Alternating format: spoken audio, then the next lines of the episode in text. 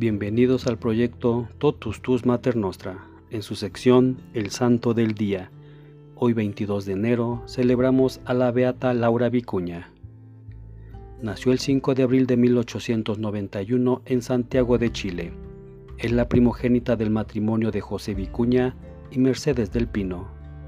Poco después de nacer la segunda hija Julia, muere su padre quedando la familia en la indigencia. Mercedes emigra con otros chilenos a la Argentina buscando un bienestar.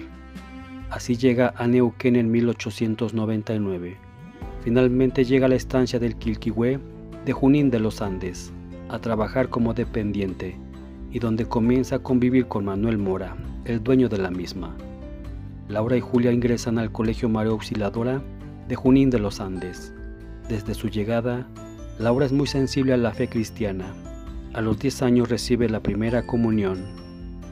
En sus segundas vacaciones al volver a la estancia, ya adolescente, Manuel Mora trata de abordarla y es rechazado.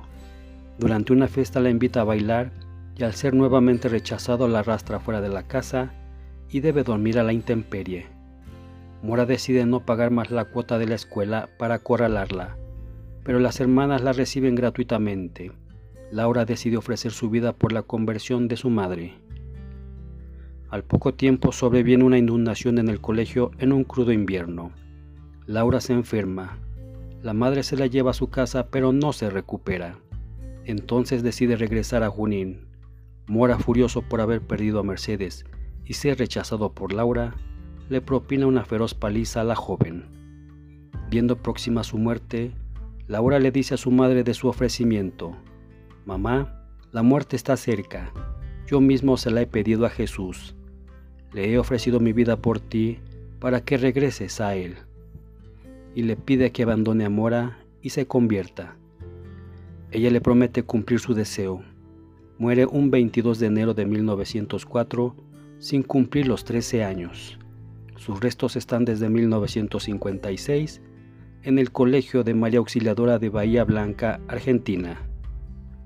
A continuación, se presenta un extracto del relato sobre la intercesión del milagro efectuado a Sor Ofelia Lobos Arellano, que fue estudiado y aprobado por la Iglesia para la beatificación de Laura Vicuña del Pino.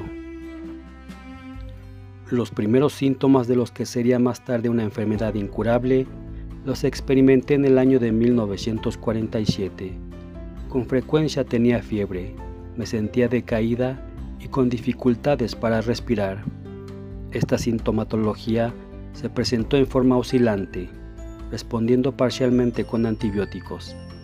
Progresivamente el cuadro se hizo intenso y duradero con mayor rebeldía a los medicamentos hasta llegar a 1955, año en que por ser portadora de supuración pulmonar y broncoestasías bilaterales, con gran compromiso del Estado General, fui sometida a dos intervenciones quirúrgicas.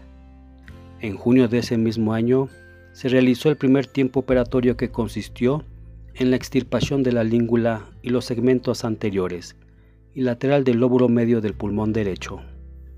Recuerdo que tuve muchas complicaciones. Mi situación era peor que antes de la operación. A lo largo de tres años fui empeorando. Los episodios febriles se sucedieron más intensos y prolongados con aumento de la dificultad respiratoria. Todos los tratamientos fueron ineficaces. A final de 1957 fue indispensable el uso del oxígeno. El médico que me atendió a principios de 1958 pronosticó mi muerte para el invierno de ese mismo año, la que sería causada por insuficiencia pulmonar y mal estado general. En el mes de mayo me encontré en situación límite. Yo misma no me explicaba por qué no moría. Encontrándome en esta condición, fui invitada a pedir mi curación por intercesión de Laurita. Lo medité un par de horas tratando de descubrir la voluntad de Dios. De pronto, se hizo una luz muy grande de mí y comprendí que por intercesión de ella, Dios haría lo que yo eligiera. Sentí que era muy fácil morir, pero también que no podía ser tan egoísta como para negarme a vivir, dedicándome a servir a la juventud de acuerdo al carisma salesiano que tanto entusiasmó a Laura y que por las circunstancias de la vida no pudo realizar. Entonces, Pedí la vida y la salud necesaria para poder trabajar. En ese mismo momento sentí que mis pulmones se dilataban rápidamente, desapareciendo la fiebre y todo otro malestar. Me retiré el oxígeno. Era cerca de la medianoche porque lo que me dispuse a descansar. Al día siguiente desperté temprano y al bajarme de la cama no sentía ni mareo ni debilidad en las piernas, absolutamente nada. Sentí que nunca hubiera estado enferma. Desde esa fecha hasta ahora he gozado de la salud necesaria para desempeñar mi trabajo en medio de niños y jóvenes. Doy gracias a Dios, a mi protectora Laura Vicuña, a mis superioras y hermanas, a mi familia, a los médicos y enfermeras, y a todas las personas que me han brindado su apoyo a lo largo de mi vida.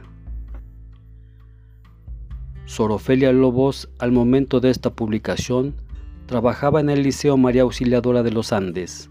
Existen radiografías anteriores a la intercesión donde se observa medio pulmón y radiografías posteriores con los dos pulmones en pleno funcionamiento.